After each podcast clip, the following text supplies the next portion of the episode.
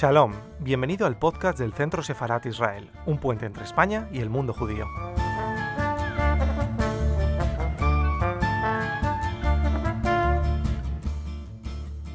Buenas tardes, bienvenidos al canal de YouTube de Centro Sefarat Israel. Hoy nos reúne una ocasión especial que es la presentación de un libro de una persona gran amiga de Centro Sefarat Israel, que es Josep Calvet.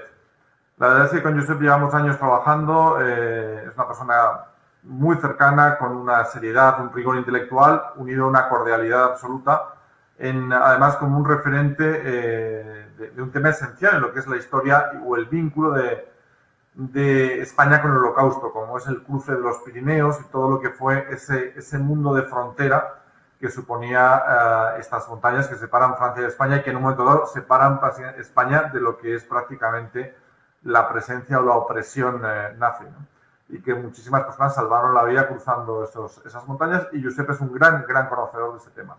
Yo además he tenido el privilegio de, junto con Josep y también junto con Rubén, que es el editor de este libro, Rubén Lerner, de hacer ese itinerario, de cruzar juntos los Pirineos. En este caso lo hicimos en el sentido contrario, o sea, desde España hasta Francia, y aparte lo hicimos eh, en verano, tranquilamente y tal, pero que hacías una idea de lo que podía haber sido, el, lo que fue en realidad el dolor, la tensión y el sufrimiento que suponía cruzar los Pirineos en invierno con, unas condiciones ni con calzado ni con ropa adecuada para ello. Eh, además, este libro eh, que presentamos, La Carta Olvidada, Las gemelas separadas al nacer, pues es una historia muy de Josep. O sea, Josep sabe encontrar líneas de investigación pues sencillamente maravillosas, además que entra mucho en la entrehistoria, en el vínculo personal porque esto podemos hablar de grandes conceptos en lo que es la historia del holocausto, pero no debemos olvidar que en el fondo el holocausto son tragedias personales y familiares, muchas de ellas. Tragedias algunas porque realmente tuvieron un final trágico y otras consiguieron escapar de la tragedia y en ocasiones tener un final feliz, ¿no? Pero la verdad es que en, todas ellas siempre hay un trasfondo profundamente humano y un trasfondo profundamente doloroso, porque evidentemente es una historia de sufrimiento. Con lo cual, mis palabras de agradecimiento a Josep siempre por contar con nosotros. Es un placer recibirle aquí. Mis palabras de agradecimiento también a Rubén, a Susan por su esfuerzo en Agrela Editores, esos eh, como editores de, títulos y, de obras pues fantásticas y que nosotros también hemos participado con ellos en ocasiones. Y es un placer recibirlos a todos en Tito Separat. Y eh, les dejo entonces primero con Rubén y luego escucharemos a Josep. Muchísimas gracias. Hola, muchísimas gracias. Muchísimas gracias por la presentación y, con mucha ilusión de, poder estar aquí eh, junto con Josep y, y, Miguel para presentar el libro. Eh, bueno, pues eh, voy a presentar a Josep, aunque creo que muchos de vosotros lo conocéis, pero, pero es importante. Josep nace en Pobla de Segur en 1975. Es doctor en historia por la, la Universidad de Lleida y miembro del Servicio de Historia Patrimonio y Documentación del Departamento de Historia de esta misma universidad.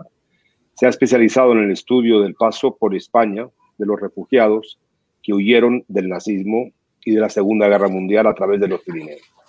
Es autor de Las montañas en la libertad, editado por la Alianza en el 2010 y Huyendo del Holocausto eh, en el 2014. Ha asesorado a diversos documentales y comisariado exposiciones de ámbito nacional e internacional sobre esta temática. También ha asesorado históricamente el proyecto Perseguidos y Salvados, impulsado por la Diputación de Lleida, con el objetivo de recuperar los itinerarios utilizados por miles de judíos que escaparon de la persecución a través del Pirineo eh, de Lleida, del, Valle de Arán, que es el, lugar que nos, que, nos unió eh, a Giuseppe y a mí personalmente y, que nos ha llevado. Eh, una pequeña introducción de cómo nos conocimos y cómo surge todo esto en un primer momento. Eh, pues resulta de que yo llevo viajando eh, más de 40 años al Valle de Arán, soy un enamorado de ese valle. Eh, de hecho, llevé a mi mujer en luna de miel al valle y todos mis hijos han estado ahí, aprendieron a esquiar. las historias del Valle de Arán son innumerables para mi familia y para mí. y siempre, siempre tuve mucha, mucha duda o mucha, o mucha preocupación, o sea, no más que preocupación, pero de qué pasaba en la Segunda Guerra Mundial con todos estos refugiados y, qué hubiera pasado. Y siempre me daba vuelta la cabeza, sobre todo subiendo a esquiar eh, en un día de invierno con mucho frío y decía, Dios mío, ¿cómo, cómo eran esos cruces por estas montañas tan, tan duras? Porque la, entrada natural al Valle de Arán es por, por, por Francia, pero por esta zona es, es tremendo. Eh, y bueno, un verano, un, un invierno, eh, estaba con mi mujer y con unos tíos de ella, bajamos a Viella a comprar el pan y, entramos en una la tiendita de, libros que siempre entramos a comprar el periódico y, y, demás. Y encontramos un libro que estaba ahí, que entiendo que sería el de Huyendo del Holocausto, ¿no? Eh, yo creo que era el que, el que habíamos visto, que es el segundo que, que editaste. Eh, un poco a comprar porque me pareció que el precio era un poco excesivo para lo que era. Eh, ahora sí lo compramos, eh, me convenció mi mujer eh, y nada más llegar arriba ya teníamos, conseguimos contactar con, conseguimos contactar ahí mismo con, con Josep y, y, a partir de ahí hace historia la relación que hemos tenido, que hemos tenido con, con esta historia. Eh, son historias muy personales eh, y quisiera que Josep nos explique y nos cuente un poco de, de todo esto. Eh, bueno, pues el libro que ha salido fruto de esto es La Carta Olvidada. Eh, hemos podido viajar por el Valle de Arán y hacer el cruce que se que hicieron estos judíos con él, efectivamente en verano, eh, y tenemos mucha, mucha, mucha ilusión de, de, que haya, haya nacido este libro fruto de esta amistad que se ha hecho eh, de una manera casual.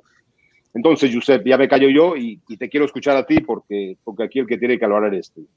Entonces, tú hace muchos años ya investigas este tema eh, de la llegada a España de los refugiados del nazismo, ¿no?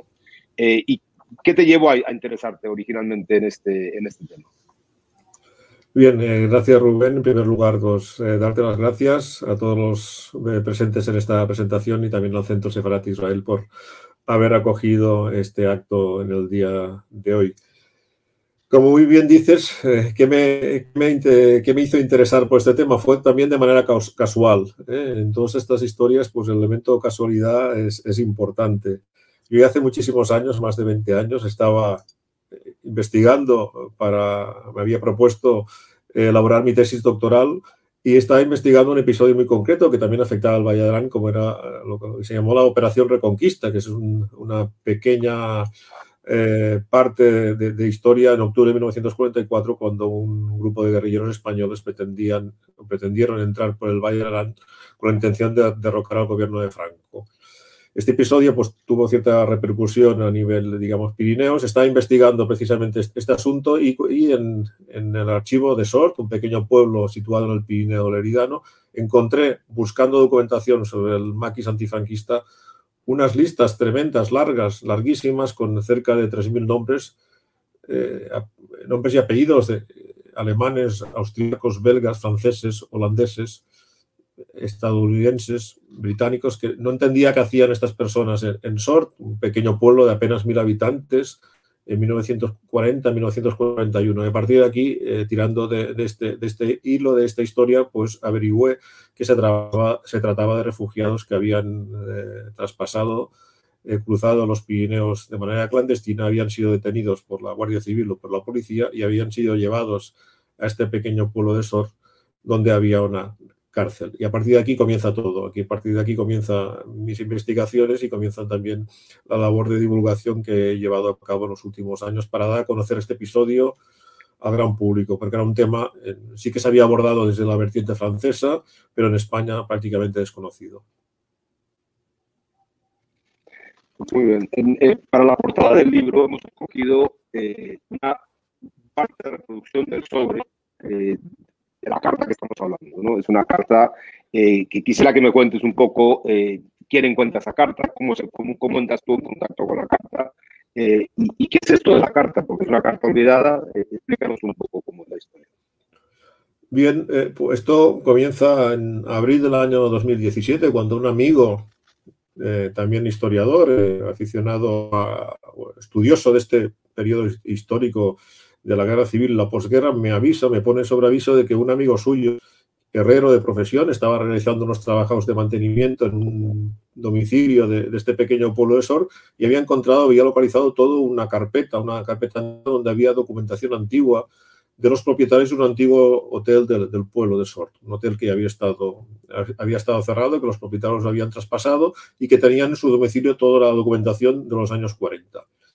Y me envió unas fotos, me envió unas fotos de, este, de, estos documentos y en estas fotos vi pues, eh, facturas, correspondencia con alguna embajada, la embajada británica, correspondencia con la Cruz Roja Internacional y rápidamente identifiqué estos documentos como documentos del periodo que estoy investigando, documentos de los meses en que Sor se convirtió en el epicentro de, la llegada de tantos y tantos refugiados.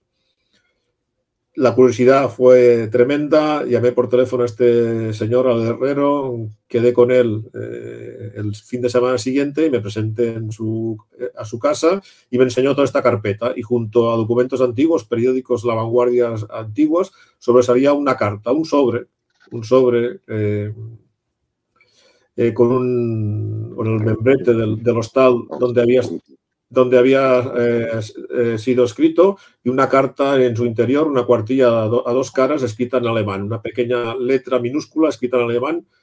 El sobre iba dirigido a una dirección de Tel Aviv y llevaba impreso, en, digamos, en el, en el, en el reverso toda una serie de matasellos que indicaban los sitios por donde había pasado esa carta.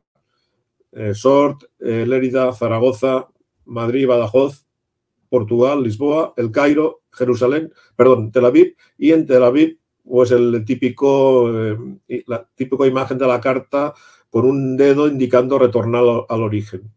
Esto era todo. Encontré este, este sobre con este texto escrito en alemán. No, yo no sé alemán, no sabía el contenido.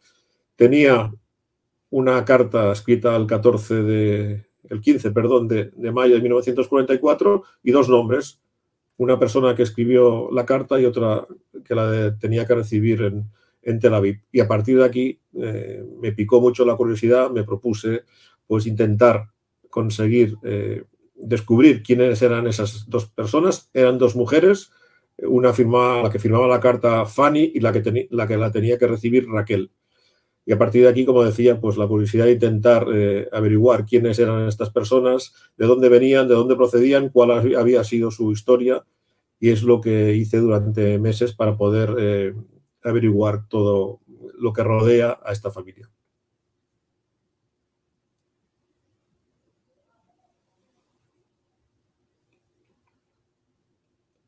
No, no, no escucho, Rubén.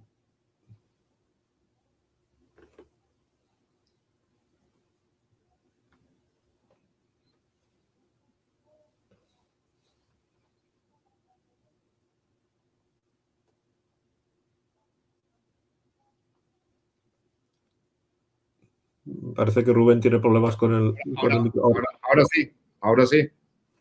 Sí, perdonar, ¿eh? es que esto de la tecnología y, y yo me, me, está fallando.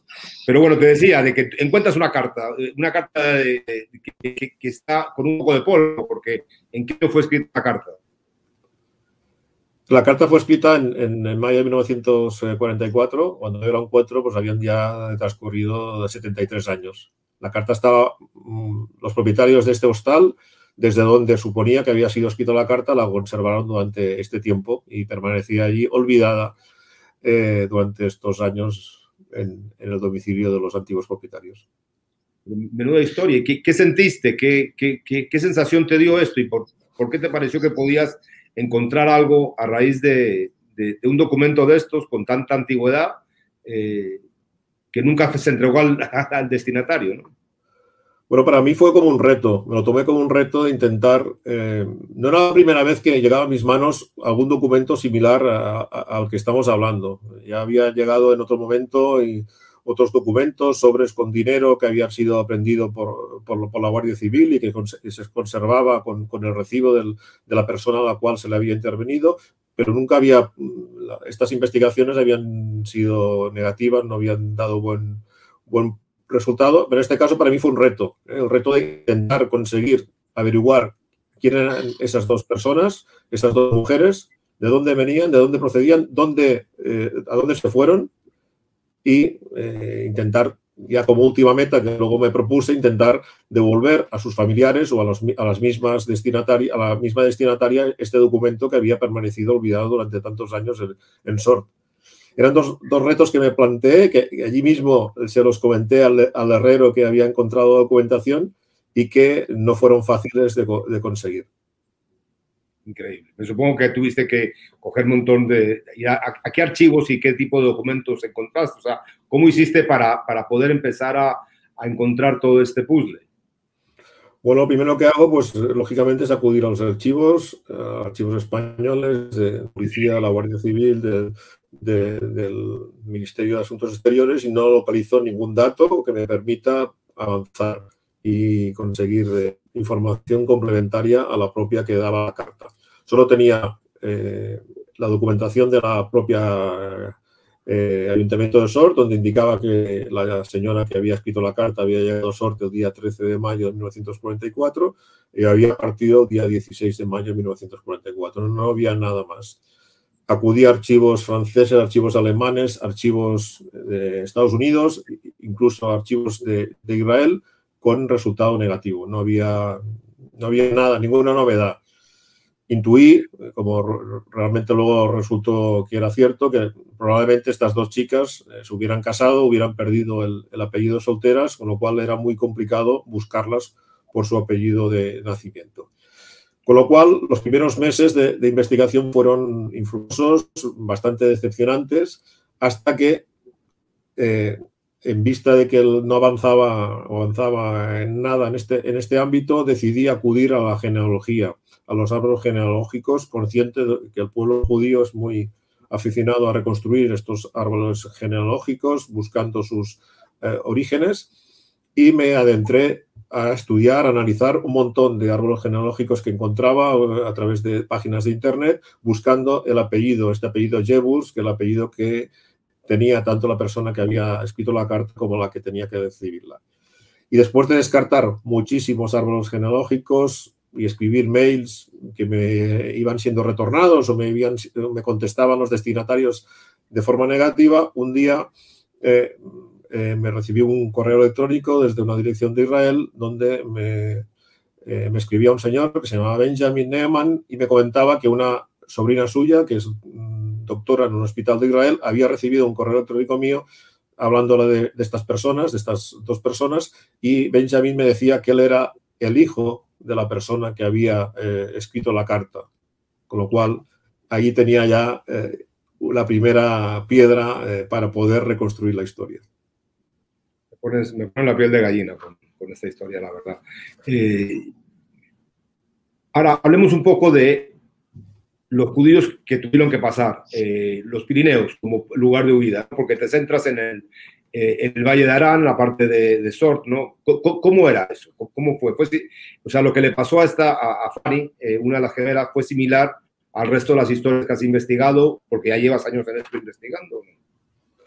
Bueno, hay que tener en cuenta y, explicar a las personas que nos estén oyendo mm, que cruzar los Pirineos no, era eh, fácil. Las personas que huían de la Francia ocupada no lo hacían por los puestos aduaneros, lo hacían eh, de manera clandestina por las montañas, por, por, puertos, por coles, por puertos de montaña cercanos a los 3.000 metros, entendiendo pues que cruzaban durante todo el año, en invierno, en verano, en primavera, en otoño, y lo hacían sin prácticamente conocimiento del terreno, sin disponer de un mapa, sin, digamos, haber entrenado, con poca, en muchos de los casos, con poca capacidad física. Hay que tener en cuenta que si hablamos de los judíos, huían familias enteras, padres, hijos, nietos, etcétera, con lo cual fueron eh, huidas, evasiones muy dramáticas y muy épicas. Hubieron muchos accidentes, algunas personas murieron en el intento.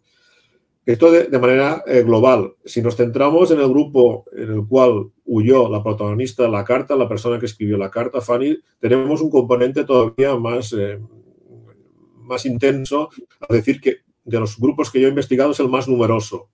Eh, Fanny cru cruzó junto a 61 personas más. En total eran 62 personas. Ima imaginar 62 personas cruzando, huyendo a pie de, los nazis. Estamos hablando en mayo de 1944.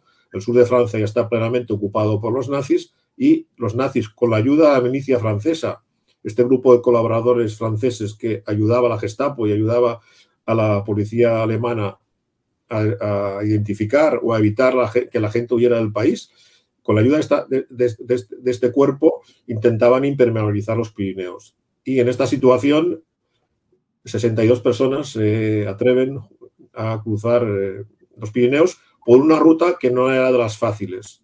Hay, hay, rutas más complicadas y otras menos, pero eligieron una de las más complicadas, suponemos que para evitar la vigilancia que ejercían los nazis en, las otras, en los otros caminos. Porque tardaron, o sea, en, el, en recorrer esto, eh, eh, ¿cuántos kilómetros eh, es esta travesía? Porque, ¿Y cuánto tiempo tardaron?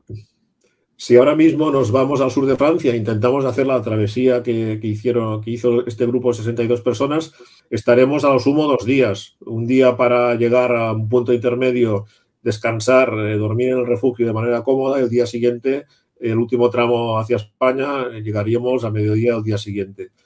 En este caso estuvieron nueve días, nueve largos días eh, del mes de mayo, con la ayuda de un guía francés que les abandonó en la mitad del recorrido, con la presencia de la niebla, incluso de la nieve, con lo cual todo esto se, hizo muy, muy largo, muy, muy pesado y encima pues era, era un grupo eh, bastante heterogéneo, donde había personas jóvenes, otras de más edad, todo ello fue muy, muy complicado y muy complejo. Dime una cosa, y entonces son dos hermanas que se han separado eh, y que una de ellas es la que cruza los Pirineos eh, y le escribe una carta. Entonces, eh, ¿cómo se reencuentran ellas? ¿Cuál es la historia que hay en, eh, en Bueno, la, historia de la familia contada de, muy, de manera muy, muy, muy rápida, podemos decir que se, se trataba de una familia judía originaria de Polonia, de la región de Galicia, que había emigrado a Alemania en los años 20, que había, se, había establecido en, en Karlsruhe, una ciudad alemana, donde habían prosperado, pero que a partir de 1933, con la llegada al poder de Hitler en Alemania, su situación fue realmente preocupante. Y todo, todavía más a partir de noviembre del 38, cuando se produjo la, la Noche de los Cristales Rotos, digamos que fue el programa que marcó claramente eh, que la cosa iba en serio y que los, eh, los judíos residentes en Alemania y en Austria eh, tenían un futuro incierto. Fue después de la noche de los cristales rotos cuando los padres de las dos eh, hermanas, que eran gemelas, nacidas en 1923, o sea, tenían 15 eh, años, todavía no cumplidos, eh, decidieron enviarlas por seguridad a, Estrasburgo, a Francia, a casa de unos familiares. Es cuando las, las hermanas gemelas se separan de sus padres con 14 años y sus padres pocos días después son detenidos y deportados a Polonia. Su pista se pierde en 1942 en el gueto, en el gueto de Cracovia. Las hermanas llegan a, a Estrasburgo en 1938 y poco, pocos meses después su intención parece ser que es eh, desplazarse y emigrar al entonces mandato británico de Palestina. Pero solo hay documentación, papeles y visados para una. O sea, una de ellas puede emigrar y la otra no puede emigrar. No, no sé por, cómo decidieron hacerlo, pero lo cierto es que fue Raquel la que tiene los papeles eh, y llega a, Palestina, mientras que Fanny, la otra hermana gemela, tiene que permanecer en, Francia, escondida durante cinco largos años en conventos católicos, en granjas, etcétera, hasta que en mayo de 1944 eh, realiza esta travesía a través de los Altos Pirineos para llegar a España y unos meses después puede también emigrar al mandato británico a Palestina y reencontrarse con su hermana a finales del año 44 en, en Haifa. Eh, impresionante. Aquí hay varias historias, hay también una historia paralela que es una historia que te ocurrió mientras estabas haciendo estas investigaciones. Eh, cuéntanos un poco de esto. Eh, y, el valor de la familia, ¿no? O sea, el valor de, la memoria y qué importancia tiene reconstruir la memoria familiar, ¿no? Eh, ¿Crees que es un ejercicio necesario? Eh, en el libro haces un ejercicio importante de memoria. Por eso te digo, no solamente de la gemela, sino también un poco de tu familia, ¿no?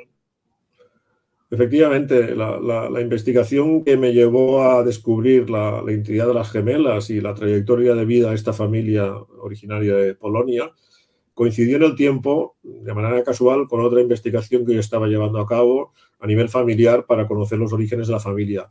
Mi padre ya estaba en ese momento gravemente enfermo quizá consciente de que me quedaba muy poco tiempo de vida, pues intenté eh, preguntarle y sonsacarle algunos detalles de la historia familiar que no conocía o no tenía claros, o quizá que no, en su momento no, hubiera, no había prestado la debida atención cuando me las contaron.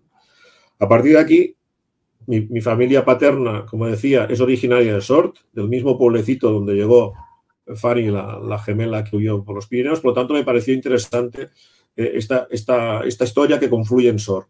Entonces me, encuentro que por parte de la familia, mm, mi familia paterna, hay dos personas que, sufrieron, digamos, la, represión durante el primer franquismo, encarcelados en, diversos centros penitenciarios y de la familia, digamos, de, mi abuela, eh, cuatro de sus sobrinos eh, marchan al exilio y dos de ellos eh, fueron en un momento determinado enviados a los campos de exterminio nazi, los campos de concentración nazi.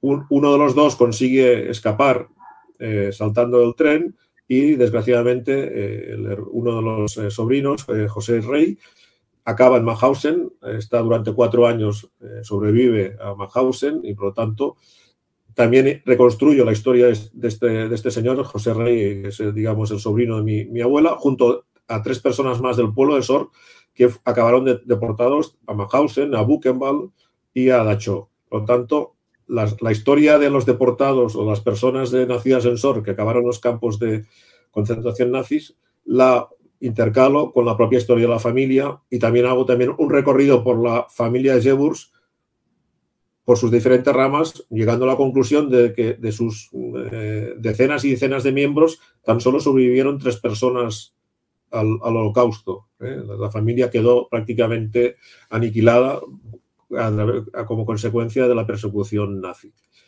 Y la importancia, de, como decía Rubén, de, la memoria, recuperar la memoria. Este ejercicio de memoria que yo hice a nivel familiar, también lo había hecho la familia de las gemelas en Israel. El hijo de, Fanny Benjamin, que es la persona con quien tuve contacto, se acababa de jubilar, sus padres le habían contado muy poco de, su vida anterior en Europa y también estaba interesado en, interesado en tirar del hilo familiar para reconstruir esta pequeña historia.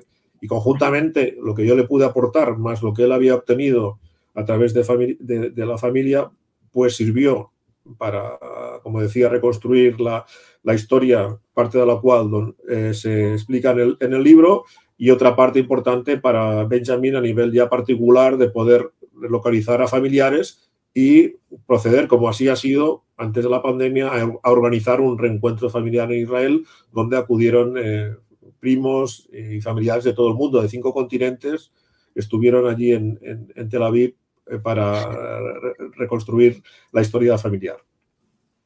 Me pone la piel de gallina, la verdad, pero además de esto, esto es un libro de una historia de amor, ¿no? Porque, porque surgen varias historias eh, muy interesantes en el libro que tampoco quiero que, que des todo, pero, pero, pero, pero, son temas personales, son historias personales, ¿no? Eh, sufrimiento, que en algunos casos acabó eh, de una manera muy trágica y aquí, gracias a Dios, pues parece que, que, se pudieron crear familias que luego pudieron recordar eh, lo que pasaron en esos terribles años y sobre todo centrarse en el cruce de esos Pirineos que son tan bonitos pero tan, tan duros en invierno, ¿no?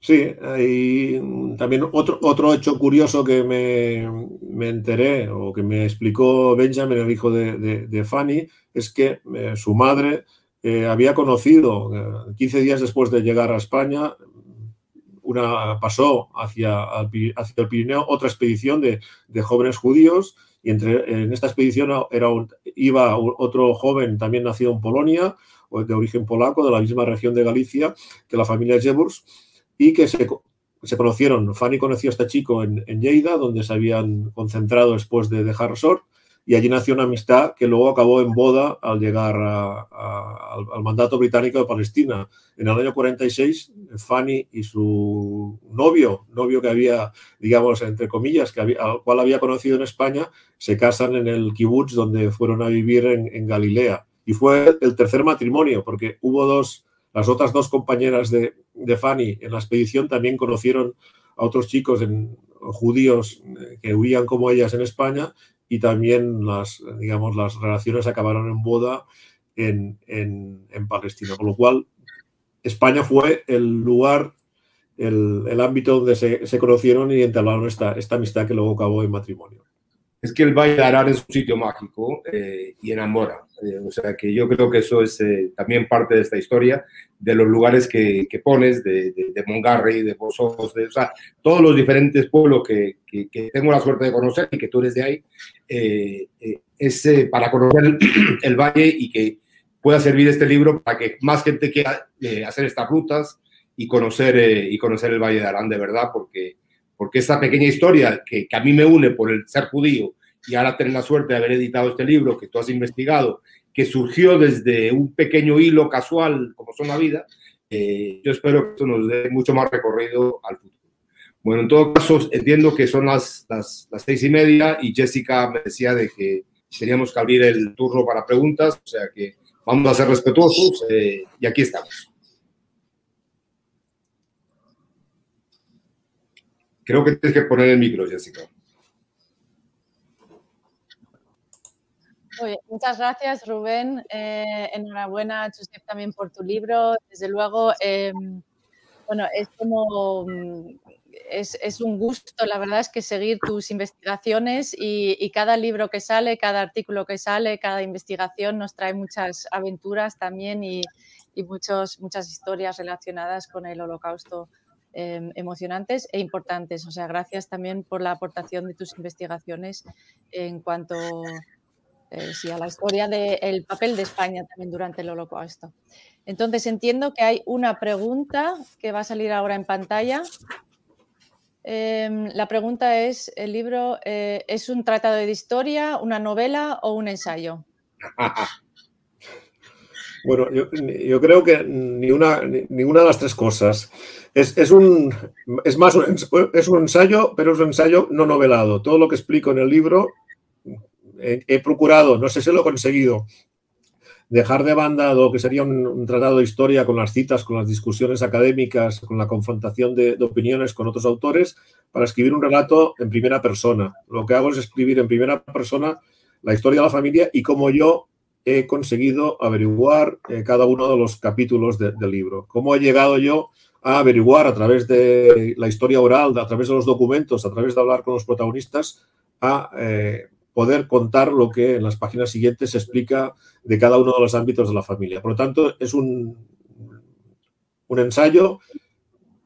No hay ninguna parte novelada, hay huecos en, en la historia de las hermanas, en la historia de la familia, que serían interesantes de abordar, como por ejemplo comentaba antes, por qué mm, va a ir a Palestina primero Raquel y no Fanny. Mm, esto no, no, hay respuesta, por lo tanto, lo que no, donde no ha habido respuesta lo cubro y lo dejo sin, sin responder. Es básicamente un libro de ensayo basado en hechos eh, absolutamente reales, contrastados documentalmente y también a través de fuentes orales. Quiero añadir que para escribir el libro ha sido muy importante para mí la familia de Fanny me ha dejado unas páginas de su diario personal, el diario personal donde Fanny cuenta su, odisea a través de los Pirineos y esto, este pequeño diario, esta parte del diario lo he podido contrastar con los tres diarios de tres protagonistas que fueron con, Fanny, por lo tanto, para poder eh, eh, cuadrar bien el círculo y explicar con conocimiento de causa cómo fue épico y dramático estos nueve días a través de los Pirineos. Muy bien, muchas gracias.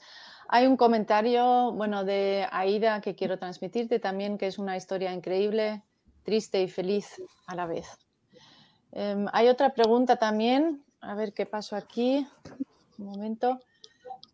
Marina, eh, ¿cuál era la situación de los refugiados en España? Una vez pasado el Pirineo, ¿estaban en seguridad o mm, cómo estaban? Bien, eh, la situación de refugiados, hablamos de refugiados judíos, porque los judíos no fueron los únicos refugiados que llegaron a España durante la Segunda Guerra Mundial, hubo también eh, jóvenes franceses, militares aliados, pilotos de eh, aviación norteamericanos, cada uno de estos grupos tenía su propia situación y su propio, propio tratamiento por parte de las autoridades españolas. Si hablamos de refugiados judíos, la situación varió a lo largo de los años de la Segunda Guerra Mundial eh, hasta 1900, para, resumir, hasta, mediados de 1940 eh, llegaban a, las, aduanas con la documentación, con los pasaportes, con los visados y no tenían ningún problema en atravesar la península ibérica, dirigirse a Bilbao, a Vigo, a Lisboa para embarcar hacia, hacia América, hacia Cuba, Estados Unidos, etc. La cosa se va complicando desde mediados del año 40, cuando Francia es ocupada por los nazis y las presiones nazis obligan al gobierno español a dejar de emitir estos visados. A partir de entonces, los pasos de la frontera se convierten en eh, clandestinos a través de los puertos del Pirineo. Y en algún, en algún, momento determinado, incluso el gobierno español, la policía española, la Guardia Civil, que es la que vigilaba los, los puntos fronterizos, los caminos, devolvió a Francia a algunos de estos refugiados judíos, de manera puntual, no de manera general. Y a medida que avanza la guerra, esta situación va mejorando.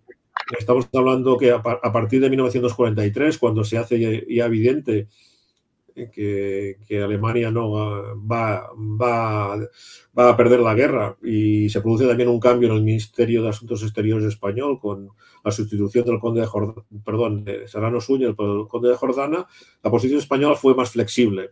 Y en este marco de flexibilidad se encuentra el año 44 cuando llegó Fari a España y esta posibilidad que tuvo de, a pesar de que fue registrada en la cárcel del SOR, pasó tres noches en un hostal. O sea, el gobierno español permitía a estos refugiados judíos que pudieran dormir y comer en un hostal, gracias también, hay que decirlo, que antes quería comentarlo, a la acción en España de una organización benéfica judía, el American Joint y los hermanos Sequerra, Joel y Samuel Sequerra, que realizaron una ingente y nunca reconocida labor de actividad a todos estos refugiados y de gestión con las autoridades españolas para que permitiera, les permitiera evitar la cárcel y les permitiera vivir o residir en, hostales en el Pirineo y luego llevarlos a Barcelona también y, vivir en, en, hoteles y en pisos particulares. Muy bien. Hay otra pregunta de Jacob Israel. En el plano más personal y en el ámbito de tu relación con la familia de las hermanas, ¿cómo les afectó el nazismo a las hermanas gemelas? ¿Secuelas hablando de, hablaban de ello? Lamentablemente, tanto eh, Benjamin, el hijo de Fanny, como Uri, el hijo de Raquel, me han comentado que, hablaban muy poco casi nada del holocausto y de los efectos que tuvo el holocausto hacia su familia. A pesar de que, hay que mencionarlo, en el año 1988, cuando se cumplió 50 años de la Noche de los Cristales Rotos, el Ayuntamiento de Calrue les invitó, junto a un grupo de, judíos que habían nacido en la ciudad, a volver a la ciudad y recorrer los escenarios de su infancia y juventud hicieron este ejercicio de memoria también, que supongo para ellos fue duro, de volver a la casa donde habían vivido con sus padres y, y desde donde habían, eh, sus padres habían sido detenidos y llevados al, exterminio. Pero a pesar de ello, los hijos explican que eh, la información iba en cuentagotas, muy, muy, muy escasa. Eh, tanto las dos gemelas no hablaban nada, sí que me comentó Benjamin, el, hijo de Fanny, que su padre, Nathan, el que posteriormente se casó con, eh, también cruzó los Pirineos y se casó con, con, Fanny, sí que llegó a hablar un poco de, su situación y lo hizo en, la década de los 60 cuando en Israel se juzgó al criminal nazi Eichmann, que lo habían detenido en, lo habían llevado desde Argentina y se hizo el juicio fue bastante divulgado a través de la televisión y fue entonces cuando su padre explicó alguna cosa a sus hijos, pero lamentablemente explicaron muy poco y fue a raíz de la muerte de Fanny cuando Benjamin, jubilado, comenzó a investigar y obtener informaciones que nunca había sido consciente de que, de que habían afectado a la familia. Muy bien. Después, eh, otra pregunta de Aida, un comentario. Me gustaría preguntar al autor su opinión sobre la ley de memoria histórica. La ley de memoria histórica, supongo, se, se, refiere a la, a, la, española. sé que están en, digamos, en proceso de debate una ley de memoria histórica, pero no, sinceramente no, no, no la he leído. Lo que sí, no puedo dar la opinión, pero sí, yo diría que, que, que es necesario, como decíamos anteriormente, incentivar eh, mucho la investigación, que hechos como los que estamos hablando, que afectaron a la familia Jebus o en España eh, también afectó a muchos eh, republicanos que fueron deportados a los campos de, exterminio y de concentración nazi, que hay que investigarlo, hay que, hay que hacer un ejercicio importante para rescatar estas historias. Muchas, muchas de estas historias son desconocidas, mucha gente anónima que sufrió muchísimo y que creo que merecen pues, este reconocimiento y que se conozca con profundidad y con exactitud y con rigor eh, cuál eh, fue su sufrimiento y lo que le sucedió en, este periodo tan desgraciado, que el periodo comprendido entre, hablamos de España, entre 1936 y el final de la, de la Segunda Guerra Mundial fueron 10 años realmente eh, trágicos e importantes en cuanto a la afectación que tuvo para muchas familias. Muy bien. Y otra pregunta, bueno, ya para Rubén, em, ¿qué te atrajo a ti de esta historia o por qué decidiste editar este libro? Bueno, pues, eh, clarísimamente porque, porque soy un enamorado del Valle de Arán y, conocer a Josep me encantó. Me unió lo que es eh, una pasión eh, que tengo desde hace muchos años, que es las montañas y el esquí eh, no solamente en invierno, sino también en verano, y, mi judaísmo. La editorial que tenemos, que es Nagrela, nos dedicamos, mi mujer y yo, a, editar libros eh, en español sobre temas eh, judíos, que tengan que ver con el mundo judío, la, el pensamiento judío. Y, esto encajaba perfectamente. por eso nos llevó a este libro y espero que a, más historias surjan a, a raíz de esto. es un libro que encaja perfectamente con la línea editorial nuestra. Es una historia una historia real, es una historia muy, trabajada y, nos ha encantado, estamos felices. O sea que el libro ya está en las librerías, se puede adquirir directamente en librerías o por, Amazon o por cualquier eh, plataforma digital. También, también está el libro en, eh, Kindle, eh, para la gente que está fuera de España. pueden entrar en la página web de, nuestra, de, nuestra editorial, que es nagrela, nagrela.es. Muy bien. Eh, por cierto, este es el libro, no sé si se ve, que a mí me gusta mucho la edición, enhorabuena también porque además tiene muchas fotos, tiene, o sea, también eh, una bibliografía al final y, me gusta mucho cómo, está editado. Eh, una última pregunta. Em, a ver, ¿qué dice, en el periodo de Franco, ¿cuáles eran las políticas frente a la población judía, fuese sefardí o azkenasí? Bueno, no, soy especialista en el, en, el, tema que plantea la, pregunta. Eh, evidentemente, yo lo que eh, mis, investigaciones se, centran fundamentalmente a los en relación a los judíos que llegaban a, España durante, durante este periodo y que huían de, la Europa ocupada. Comentablemente, las, las posiciones del, franquismo tuvieron sus claros y sus oscuros. Inicialmente eh, tolerancia, luego vino una política más dura, presionado por, los, por, los, por, los, por, los, alemanes y posteriormente esta política más, más flexible. Hay que tener en cuenta que en esos momentos, estamos hablando de los primeros años 40, lógicamente en España las comunidades judías estaban, estaban prohibidas, estaban perseguidas, habían, por ejemplo, en Barcelona se había asaltado la, la, sinagoga, el, el judaísmo se, se habían prohibido rituales, el judaísmo estaba estaba semi-clandestino ¿eh? y en aquella época pues los más mayores supongo que eh, recordarán eh, una expresión que se hizo famosa durante, durante muchos, muchos años de la famosa conspiración judeo-masónica comunista. el, franquismo identificaba como los grandes males o colectivos que, que, iban contra sus esencias a los comunistas, a los masones y a los judíos. Muchas veces los judíos y los masones tenían esta doble, doble condición. Pero básicamente, eh, si hablamos en particular de los años 40, eh, que son los años que, explico en el libro, la situación de los judíos en España era muy, muy, muy, muy, muy complicada. Muchos judíos, también hay que decirlo, se, cristianizaron eh, y, fue difícil y costó años que, toda la, la, actividad se fuera restableciendo. restableciendo. Muy bien. Veo que ya no, ya no hay más preguntas. Pues nada, muchas gracias. Nos quedamos con ganas de leer el libro. Desde luego lo recomiendo. Em, ¿Queréis decir algo por vuestra parte para concluir, Rubén. José, por favor. Mm, agradecer al Centro Sefarat Israel, como siempre, su apoyo, su ayuda desde que eh, investigo este asunto. Creo que, entré en contacto con el Centro Sefarat ya en el lejano 2009, ya ha pasado años y siempre el Centro Sefarat ha estado a mi lado para apoyarme y para eh, dar eh, difusión a, mis trabajos y, como no, agradecer a Rubén por haber apostado por este libro, por amar y el Valle de Arán, por compartir conmigo pues, el, amor hacia los Pirineos, hacia la montaña y poder disfrutar de, estos incomparables paisajes.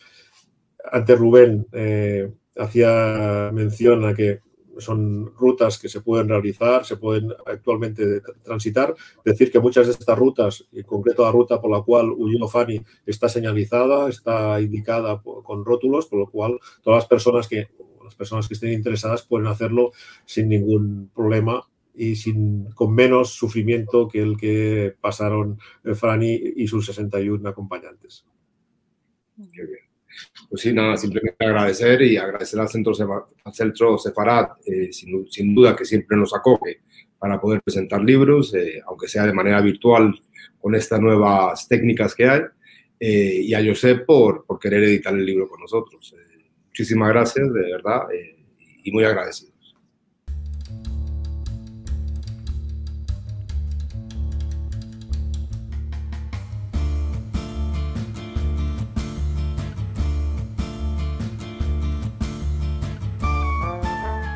Gracias por escucharnos. Recuerda que también nos puedes seguir a través de Instagram, Facebook y Twitter con el usuario arroba Centro Israel o si lo prefieres en nuestra página web www.sefarat-israel.es.